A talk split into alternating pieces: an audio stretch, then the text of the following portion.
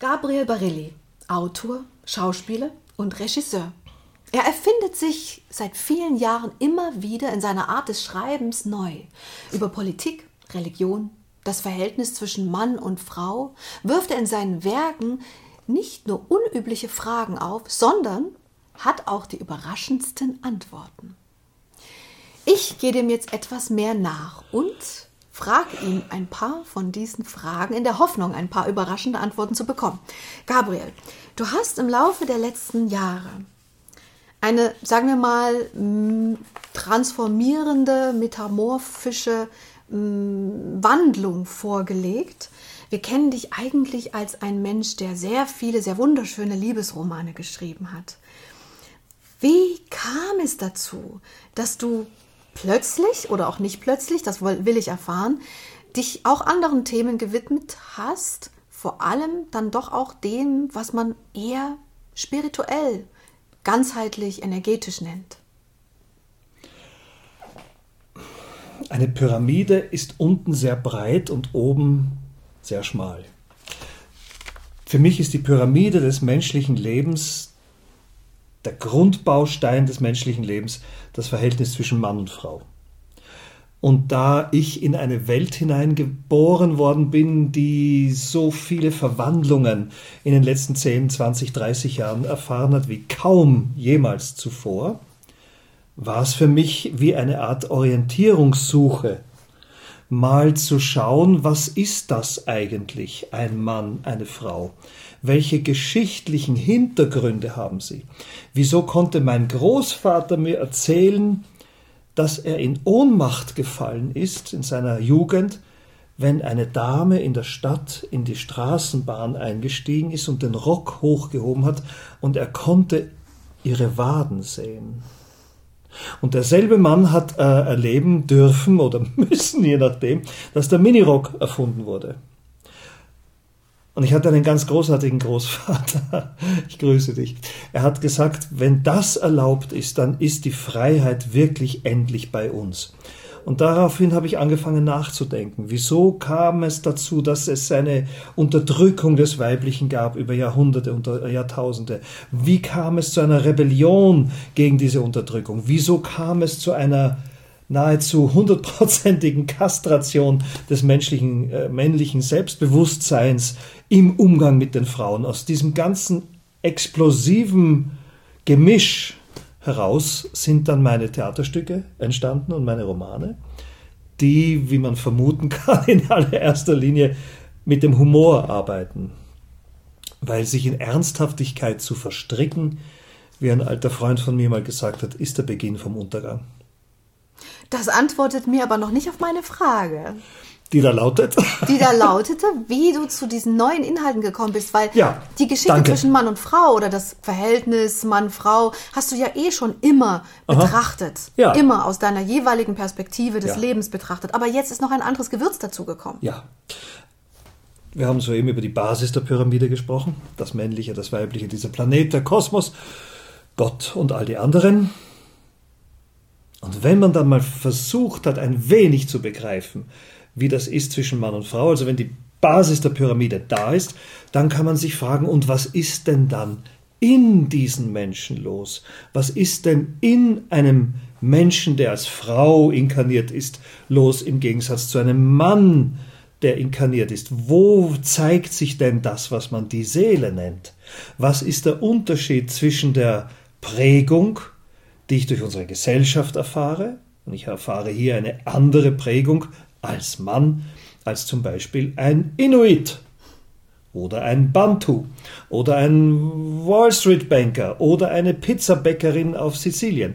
Diese unterschiedlichen sozialen Prägungen sind eine Farbe des Menschseins. Wie aber komme ich zu dem, was uns alle auszeichnet, unabhängig woher wir kommen, zur Seele? Das ist die Frage. Das heißt, in meinem nächsten Schritt, in meinen nächsten Arbeiten, die zurzeit dran sind, wird alles weggeräumt. Das Soziale, die Pizza- Pizzabäckerin in Sizilien, sogar das Männliche, sogar das Weibliche, um zum Kern vorzudringen. Und das ist die Seele. Auf diesem Weg bin ich gerade. Und ich finde so spannend, wie kam es dazu, dass ein Gabriel Barilli, der sich immer eher Mann und Frau und auch vielleicht weltlichen Themen gewidmet hat, wieso widmet der sich jetzt seelischen Themen? Gab es Inspirationen, Anstöße? Was, was ist geschehen, ist so ein bisschen die Frage aller Fragen. Naja, ich wollte in erster Linie Augustinus widersprechen, der uns ja im Mittelalter hat wissen lassen, dass das Weib keine Seele hat. Äh, fand ich eine großartige Aussage, vor allem, dass diese Institution mit ihren Hunderttausenden von Toten, die sie zu verantworten hat, immer noch unser gesellschaftliches Bild prägt, hat mich irgendwie nicht wirklich glücklich gemacht. Und dann dachte ich mir, wieso kann dieser Mann das sagen? Woher weiß er das?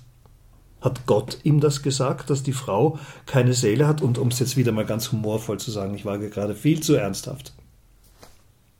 Dieses Missverständnis, diese perverse, wahnsinnige Indoktrinierung unserer ganzen Welt durch jede, aber auch schon jede Religion hat mich angestachelt. Denn wenn man nachschaut, ganz genau nachschaut, gibt es bis zum heutigen Tag keine einzige Religion, die das Männliche und Weibliche als göttlich feiert.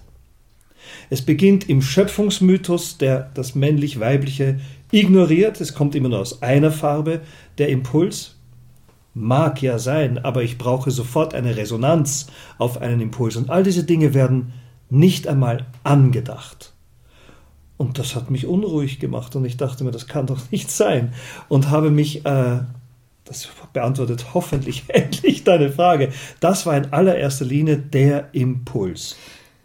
Kann man sagen, dass du nachdem du jetzt wirklich lange in diesem einen ähm, Sektor geschaut hast und alles von allen Perspektiven ähm, versucht hast zu verstehen, was zwischen Mann und Frau Rätsel sein könnte oder auch kann, ist und, und war ist, ja. und sein mhm. wird, ähm, dass du dann an einen Punkt gekommen bist, wo du gesagt hast, ich hab's kapiert, ähm, da ist aber noch so viel mehr dahinter. Das will ich jetzt noch verstehen lernen. Absolut. Genauso ist es. Denn wenn man stecken bleiben würde, im Privaten wie im Betrachtenden, jetzt als schreibender Mensch zum Beispiel, wenn man darin stecken bleiben würde, in all den Missverständnissen, in den Irrtümern, aus den verschiedenen Geschichten unserer Herkunft, dann hat man dieses Leben schon wieder verpasst. Weil das Leben kann ja nur die Aufforderung sein, diese vordergründigen Prüfungen zu transzendieren. Die Prüfung als Bantu-Mädchen auf die Welt gekommen zu sein, ist eine andere, als äh, Prinzessin Anne auf die Welt gekommen zu sein. Und das muss man, das ist meine Meinung, das muss man transzendieren, da muss man hindurchschreiten, um zu sich selbst zu kommen und erst dann kann ich zum anderen kommen. Aber was ist der andere? Der andere ist vielleicht ein Bantu-Mädchen oder Prinzessin Anne. Aber wer ist sie in ihrer ewigen Unsterblichkeit? Das ist doch die Frage. Ist das eine Kraft, die du eigentlich immer in dir hattest und die du auch auf der Suche oder auf dem Verstehen wollen des zwischen Mann und Frau und zwischen Mensch und Menschsein eh eigentlich in dir hattest und nur jetzt angekommen bist, wieder beim Kern der eigentlichen Frage? Oder ist es etwas, das entstanden ist im Laufe der Zeit und sich so geformt hat? Das ist eine deswegen wunderschöne Frage, weil am Ende aller Reisen die Erde wieder rund ist. Was will ich denn damit schon wieder sagen? Ich will damit sagen, dass die Frage trifft genau in meinen Zwölfer. Denn als ich ein Kind war, als ich ein Bergbauernbub war, hat Peter Rossecker geschrieben, als ich ein kleiner junger Bub war, hatte ich das tiefe Gefühl, dass mir Ruhe und Frieden und das Hineinhorchen in meine Seele das einzig Wichtige ist in meinem Leben. Dann bin ich aber drauf gekommen, dass ich auf diese Weise äh, weder jemals Geld verdienen werde, noch einen Beruf ausüben kann, noch ein Haus am See haben werde, noch äh, irgendein Mädchen, das mit mir essen gehen möchte, weil ich das gar nicht bezahlen kann und immer nur eingeladen werden ist, hätte meinen männlichen Stolz gekränkt. Also musste ich hinausgehen in die Welt, äh, um das Abendessen zu verdienen.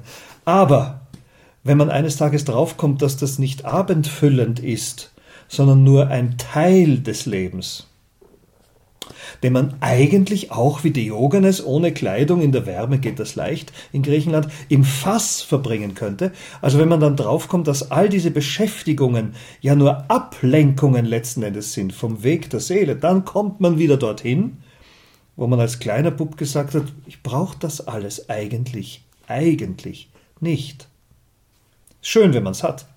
Aber das Wichtigste ist diese Stille und das in sich hineinhorchen. Und da glaube ich, bin ich wieder auf dem Weg dorthin. War alles andere bis dahin nur Unterhaltung? Nein, das ist eine tolle Frage. Es war unterhaltsam, das ist schon richtig. Aber das wäre ja Hybris zu sagen, dass das nur Unterhaltung ist. Es ist. Natürlich ist es unterhaltsam, wenn man einen Roman schreibt oder ein Stück auf die Welt bringt oder einen Film dreht. Ja, und was machen wir zum, wie zum Beispiel jetzt, wenn das alles nicht mehr geht? Also diese verrückte Zeit, die ja irgendwann mal auch wieder hinter uns liegen wird, lehrt uns ja zu fragen, wer bist du? Wenn alles das, was du bislang getan hast, nicht mehr getan werden kann, gibt's dich dann noch überhaupt? Wer bist du, Mensch, wenn du nicht in die Arbeit gehen kannst, wenn du nicht mehr Autorennen fahren kannst? Doch, das dürfen sie. Wenn du nicht mehr gemeinsam mit Freunden auf der Straße grillen kannst, weil sonst sofort der Nachbar anruft bei der Polizei, um sein Blockwarttum zu leben und diese Grillparty zu unterbinden. Der langen Rede kurzer Sinn, der Wahnsinn, in dem wir zurzeit leben, hat eine Möglichkeit, uns zu fragen, wer bist du wirklich, wenn es gerade nicht so unterhaltsam ist. Das habe ich verstanden, danke. Aber du lenkst ein bisschen ab von der eigentlichen Kernfrage, die ich ergründen möchte. Und zwar möchte ich wissen, der kleine Junge, von dem du gerade berichtet hast, der damals diese Stille so schön ah. gesucht hat und so, war der nicht auch schon einer, der noch was ganz anderes gesucht hat oder war der wirklich mit dieser Stille zufrieden? Weil einerseits hat dich etwas angetrieben, aber doch auch etwas festgehalten. Und ich möchte gerne verstehen, was dahinter, weißt du, der Kern ja, ja. von dir, was dahinter steht, ganz tief drin. Ich habe mal ein Theaterstück geschrieben, das heißt Die fünf Männer. Und da sagt einer, sind fünf Freunde, das muss man dazu bemerken, einer sagt zu allen Entwicklungen im menschlichen Leben, und er sagt, ihr werdet es jetzt nicht gerne hören wollen, aber es gibt eine einzige Sache, die dafür verantwortlich ist, für alles, was wir tun, die Hormone. Das ist die Wahrheit. Und das ist wiederum eine Frage, die dann heißt, wer bin ich eigentlich? Als Siebenjähriger hat man andere Hormone als 17-Jähriger.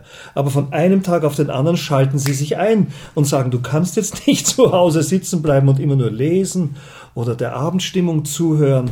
Plötzlich sagt ein Hormon, geh hinaus, erobere, mache, tue, kämpfe, äh, errichte, äh, reiß wieder ein, wie auch immer. Wir sind ja nicht einmal Absolut. Wir sind ja ein Gebilde aus chemischen Prozessen, die sich im Lauf des Lebens ununterbrochen verändern. Und irgendwann einmal mit 97 werde ich sagen, jetzt reicht's mit dem Hinausgehen. Vielleicht. Vielleicht auch nicht. Wie lange hat's äh, Prinz Philipp geschafft? Bis 99.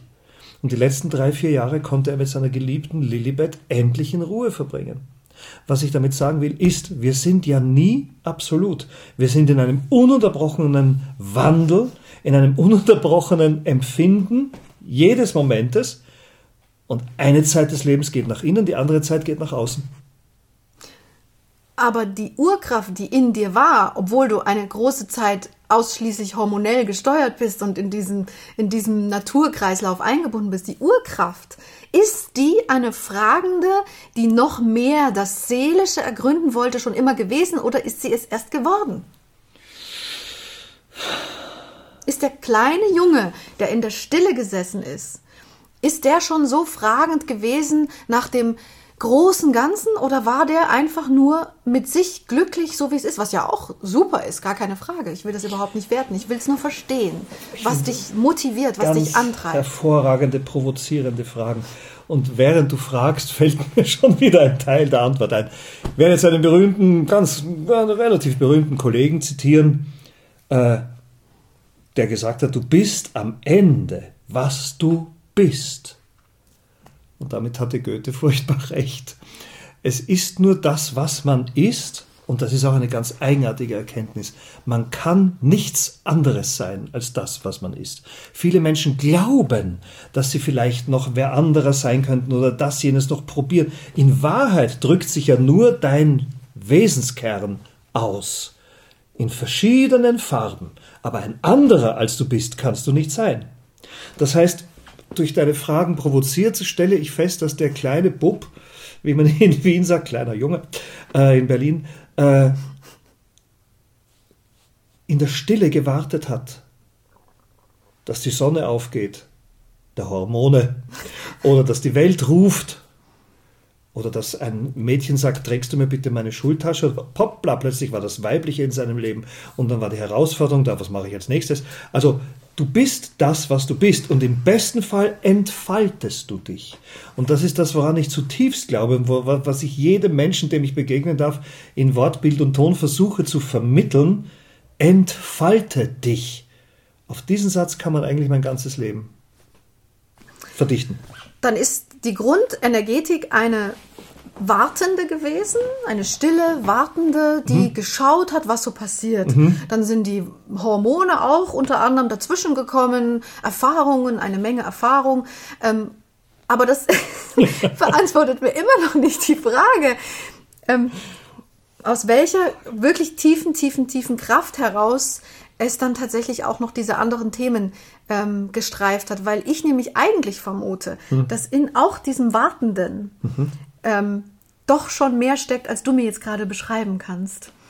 Ähm, doch schon mehr gesteckt hat, nämlich noch viel mehr ähm, das große Ganze eigentlich schon verstanden haben, ähm, sich ganz bewusst in ein bestimmtes ähm, Spiel gegeben haben und mal zu schauen, wie es so ist, es gerne zu erleben, aber eigentlich vielleicht doch auch noch mal was ganz anderes zu erfahren und vielleicht wartet es in dir darauf dieses andere zu provozieren und hat das vielleicht auch in seinem Leben getan, weil wir kennen dich ja auch als einen einen rebellischen, definitiv nicht mit irgendwas zurückhaltenden Menschen und weil du gerade sagst, wir sind was wir sind, das bist du auch. Das heißt, du hast auch neben diesem Warten etwas, das die das das die Menschen durchaus kitzelt, das sie herausholen will, dass sie wachrütteln will. All dein Schaffen, alles, was du getan hast und tust, ist dafür da, dass du die Menschen, ähm, ja, wachrüttelst, erreichst, berührst.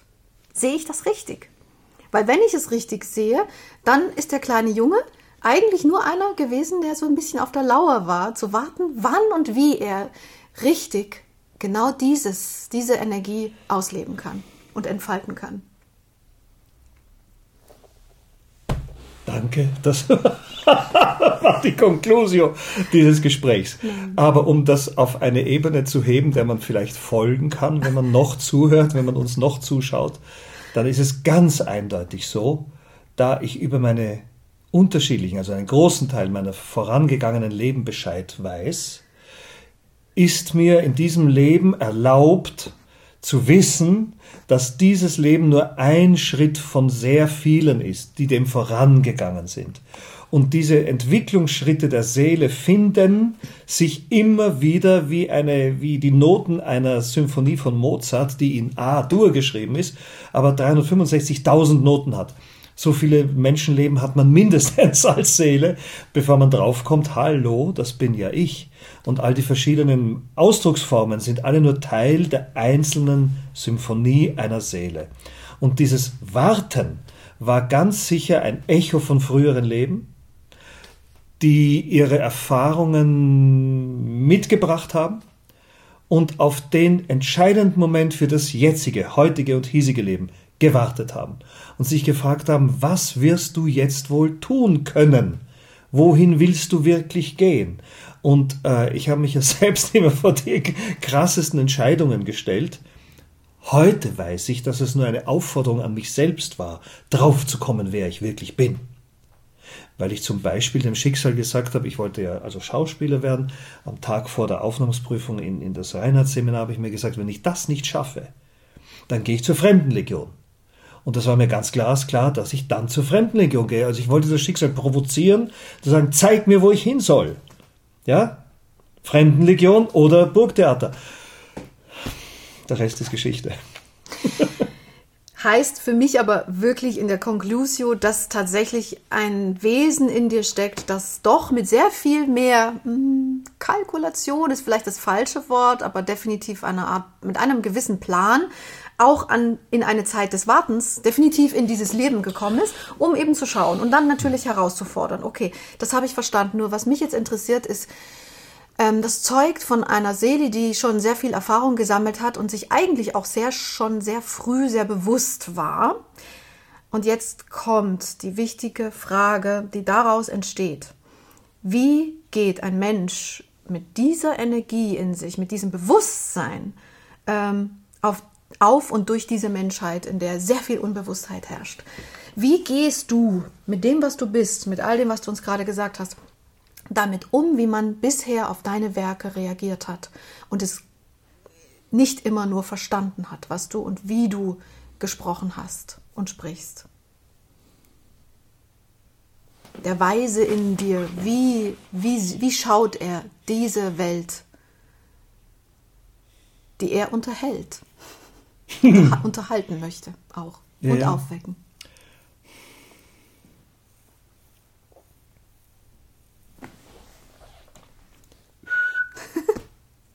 Ende. Warum das? Aus der Geschichte des Zen-Buddhismus haben wir Geschichten überliefert bekommen, dass der Kaiser den Zen-Mönch gefragt hat, sag mir doch bitte, bitte die letzte Weisheit, die letzte Wahrheit. Und der Zen-Mönch hat vor sich hingeschaut, hat den Finger gehoben, einen Ton gepfiffen, ist in den Wald gegangen und ward nicht mehr gesehen.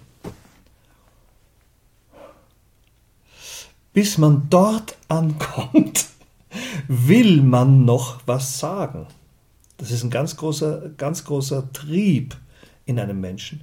Und solange er noch nicht zu 100% begriffen hat, dass es in Wahrheit sinnlos ist, solange tut er es. Weil letzten Endes lässt sich Bewusstsein nur dort vermitteln, wo Bewusstsein herrscht. Und wenn ich etwas glaube zu wissen oder tatsächlich weiß, dann genügt es, dass ich schweige.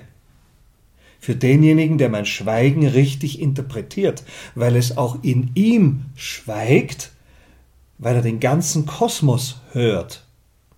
Und jede Frage an irgendeinen klugen, gescheiten, weisen, dummen, wissenden Menschen geht vorbei am, am wirklichen Erkennen können.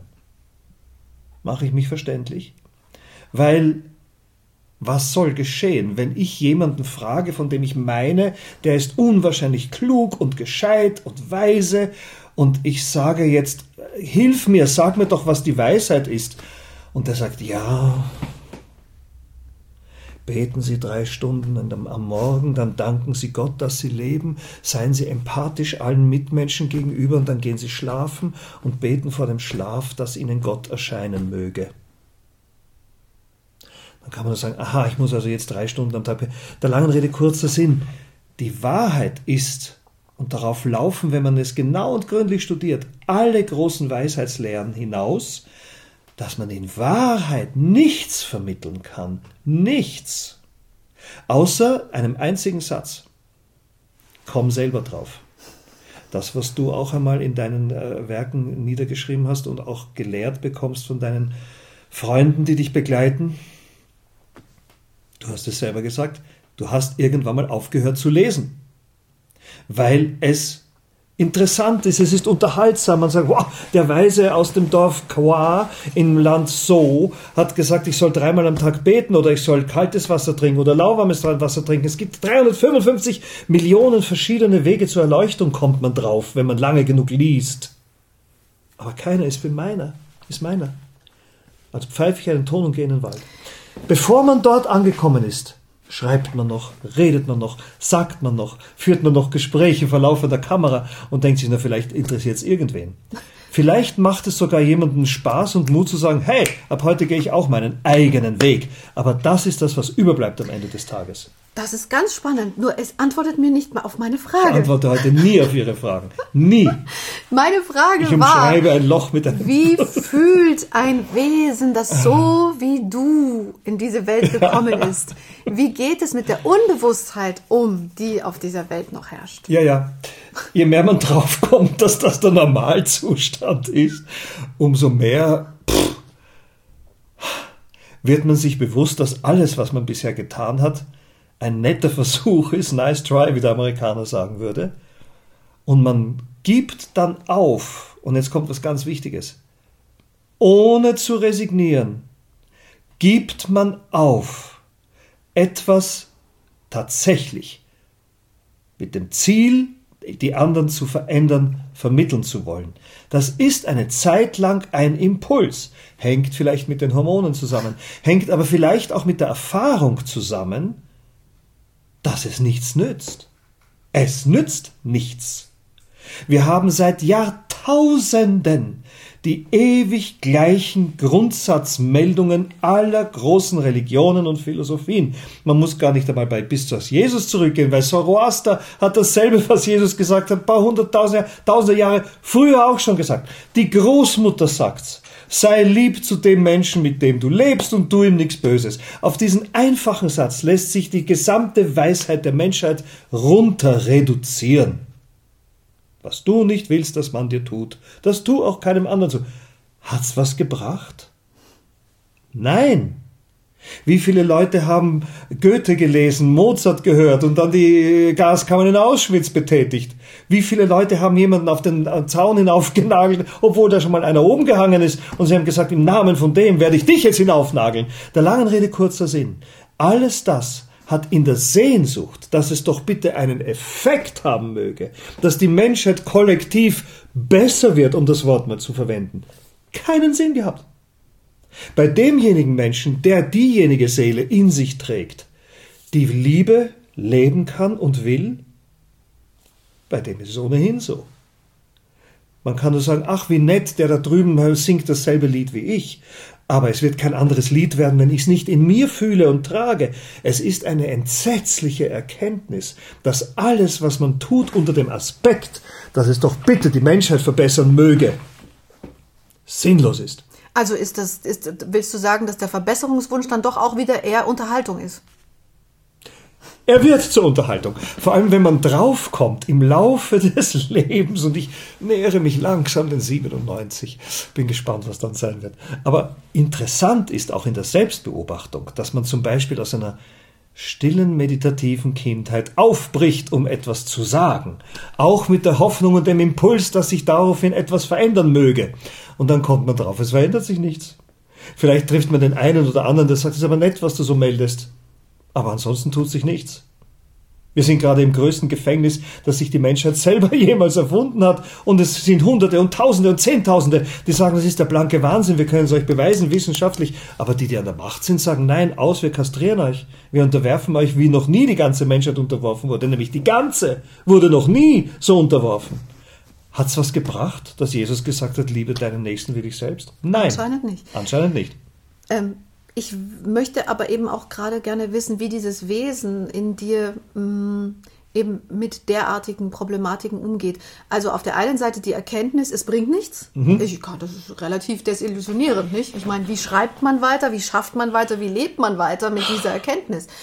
Ähm, wie fühlt sich das an, einerseits das zu fühlen, gleichzeitig aber dieses Wissen, ähm, dass man doch dies oder jenes noch erzählen könnte. Ich habe da noch ein paar Sachen zu. Wie bringst du das zusammen? Und dann auch noch dieses Gefängnis, wie du es gerade beschreibst in der heutigen Zeit. All das zusammen. Wie fühlst du dich in dieser Zeit? Schön, dass du die Frage damit beendet hast, weil noch weiter gefragt, hier, heute und jetzt. Hm. Und hier, heute und jetzt, am 14. April 2021, freue ich mich ganz ernsthaft jetzt gesagt, ganz privat, dass ich der Verzweiflung entkommen bin. Weil es gibt verschiedene Weichenstellungen für, ein, für einen Menschen, der, der versucht, irgendwas zu erkennen oder zu begreifen und zu beobachten. Und wenn man an der Weiche angekommen ist, wo man feststellt, wie sinnlos alles ist, auf dem Weg der Weisheit, auf der Philosophie, auf dem Weg der Religion, weil sie werden es einfach nicht begreifen, solange sie auf diesem genetischen Entwicklungspotenzial sind und auch auf dem reinkarnativen, sozial, seelischen Entwicklungspotenzial sind. Sie sind nun mal so. Und wenn man das erkennt und erkennt, dass man das nicht ändern kann, dann könnte man verzweifeln. Oder man sagt, es ist wie es ist. Was sagt Robert De Niro so schön in The Deer Hunter? This is this. Und jetzt sieh zu, wie du damit fertig wirst. Das ist die Erkenntnis. Und ich persönlich, du redest ja mit mir gerade persönlich und nicht mit der grünen Wand oder blauen Wand da hinten. Äh, ich bin ganz privat erfreut, dass ich nicht in die Sackgasse der Verzweiflung gegangen bin, weil ich kenne sehr viele, die über diese Einsicht, wie die Welt nun mal tatsächlich ist und dass alles, was wir bisher an Philosophie und Religion errichtet haben, heute, hier und jetzt, an dem Wahnsinn, der die Welt heute, hier und jetzt umklammert hält, keinen Sinn hat. Wenn man darüber verzweifeln könnte, dann ist man sehr froh, dass man nicht verzweifelt. Was macht man also jetzt? Nur heiter sein, sich selbst unterhalten, wie schreibt man weiter? Ich liebe folgenden Satz. Widerstand ist so sinnlos, dass man ihn leisten muss. Nur fürs eigene Überleben. Weil etwas schaffen, kreativ sein oder sagen, wie schön hier mit dir zu reden, öffnet ein Fenster in der Seele, durch das man selber weiteratmen kann. Mehr ist nicht drin. Bist du traurig? Nein. War ich mal. Die Frage ist völlig berechtigt. Äh, vor gar nicht so langer Zeit war ich traurig, weil ich die Sinnlosigkeit erkannt habe, weil ich die Machtlosigkeit des Satzes Liebe deinen Nächsten so wie dich selbst täglich vorgeführt bekomme. Da soll man nicht traurig werden. Jetzt kann man nur sagen, Moment mal, bist du jetzt oberflächlich geworden, ist alles nur mehr lustig, man serviere ein Glas Champagner und das ist doch wurscht, wie es den anderen geht. Nein, nein, nein. Ich bin nur der Meinung, dass man ausschließlich nur in seinem privatesten, eigensten Bereich, wenn möglich mit sich selbst liebevoll umgehen kann, mit seinem, seiner Nächsten und was immer man tut und lässt und spricht und redet, möge unter dem Gesichtspunkt der Liebe geschehen. Mehr ist nicht möglich. Aber trotzdem hast du doch hoffentlich noch ein paar Werkzeuge, die du den Menschen mitgeben kannst, aus dieser deinen sehr, sehr weisen und weiten Einsicht, mit der du in das Leben gekommen bist und die du dann auch wiedergefunden hast. Ähm, und was auch immer du alles an auch ähm, ja, Bekämpfungen erlebt hast, weil nicht immer wurdest du ja verstanden. Ähm, in dieser finalen Einsicht, die du jetzt hast, gibt es trotzdem so etwas wie Hoffnung? Irgendetwas, was du den Menschen mitgeben kannst als Werkzeug.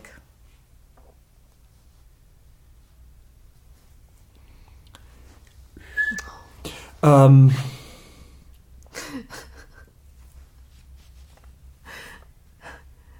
Ich hielte es für eine endlose Anmaßung zu glauben, dass man überhaupt oder gar ich das kann. Weil, was soll ich jetzt sagen? Schlafen Sie, genü schlafen Sie genügend, essen Sie, wenn möglich, leicht am Abend. Gemüse, lauwarmes Gemüse und viel lauwarmes Wasser durch den ganzen Tag reinigt das System Körper. Das System Körper ist dafür verantwortlich, wie Sie sich fühlen. Wie Sie sich fühlen, zeigt, wie Sie die Welt wahrnehmen und sehen. Und das ist der Beginn von Weisheit oder Dummheit.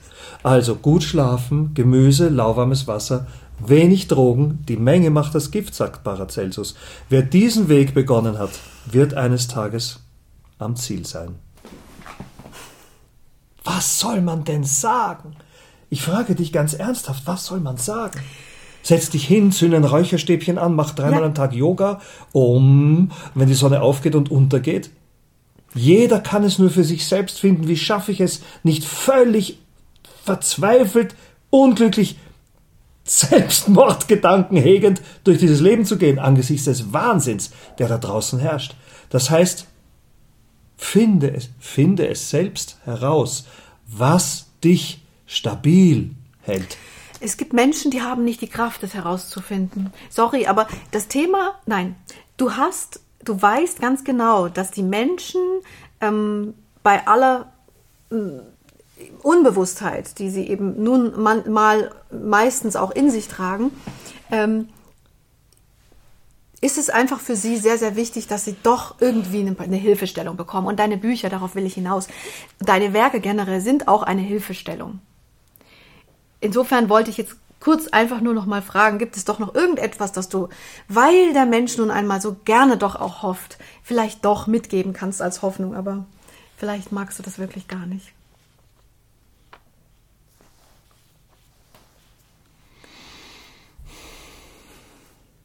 Wenn man es aushält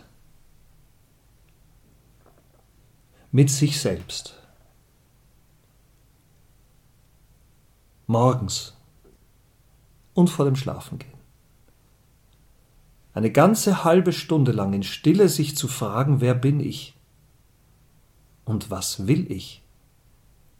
Und es aushält, dass daraufhin vielleicht sich das ganze Leben verändert weil man fühlt, dass man nicht das richtige Leben lebt, mit dem falschen Menschen beisammen ist, Konventionen bedient, die gegen die eigene Natur gerichtet sind, wenn man das aushält, sich selbst zu begegnen, dann ist das der wahrhaftig erste Schritt zu wirklichem Glück.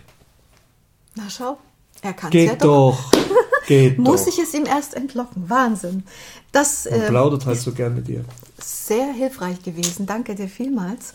Äh, nun möchte ich dir noch ein paar Fragen stellen, zu denen du mir bitte einfach kurz oder auch ein kleines bisschen länger, wie du magst, antwortest. Bitte sehr. Was würdest du sagen, wenn ich dich frage oder du den Satz vervollständigen sollst? Ich bin. Der Gabriel. Ich lebe. So gerne. Mein Lebensmotto ist Heiter weiter. Am meisten Spaß am Leben macht mir, dass ich dich gefunden habe. Am wenigsten verstehe ich. Hm. Warum ich auf diesem Planeten reinkarnieren musste. Mein Rat an die Menschheit ist,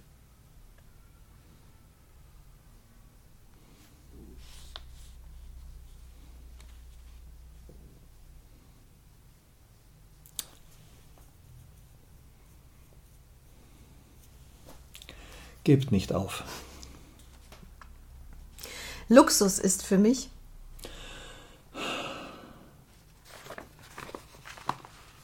keinem falschen Herrn dienen zu müssen. Älter werden bedeutet für mich immer heiterer zu werden. Ich habe Angst vor Schmerzen. Ich bereue nichts. Der berührendste Moment meines Lebens. Als du auf eine entscheidende Frage Ja gesagt hast. Meine größte Hoffnung?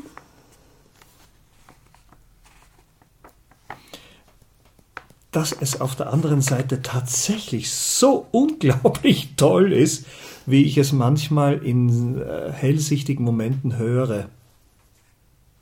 Meine größte Sorge ist, dass es nicht so ist. Liebe ist das Einzige, wofür es sich lohnt zu leben. Wenn ich einen Tag lang Schicksal spielen würde. Oh Gott.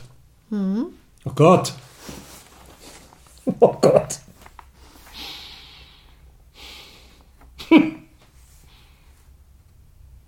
Dann, dann würde ich mir Gott beiseite nehmen und sagen, das nächste Mal mach's besser.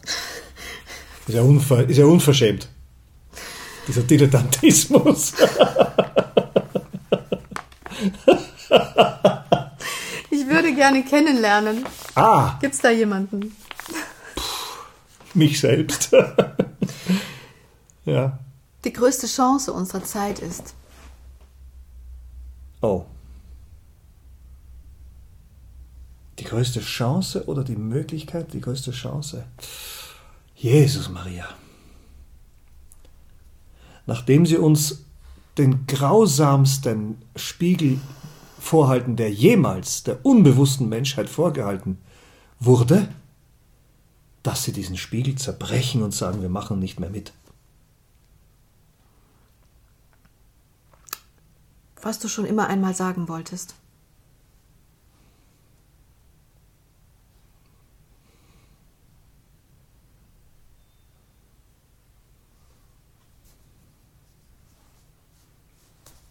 Liebe. Und deine letzten Worte sollten sein? Heiter weiter. In diesem Sinne, heiter weiter, Gabriel. Danke. Ich danke für dieses wunderbare Gespräch. Ich bin gespannt, ob wir das mal fortführen werden. Lassen wir uns einfach mal überraschen. Vielen Dank fürs Zuhören und Zuschauen. Dank. Danke.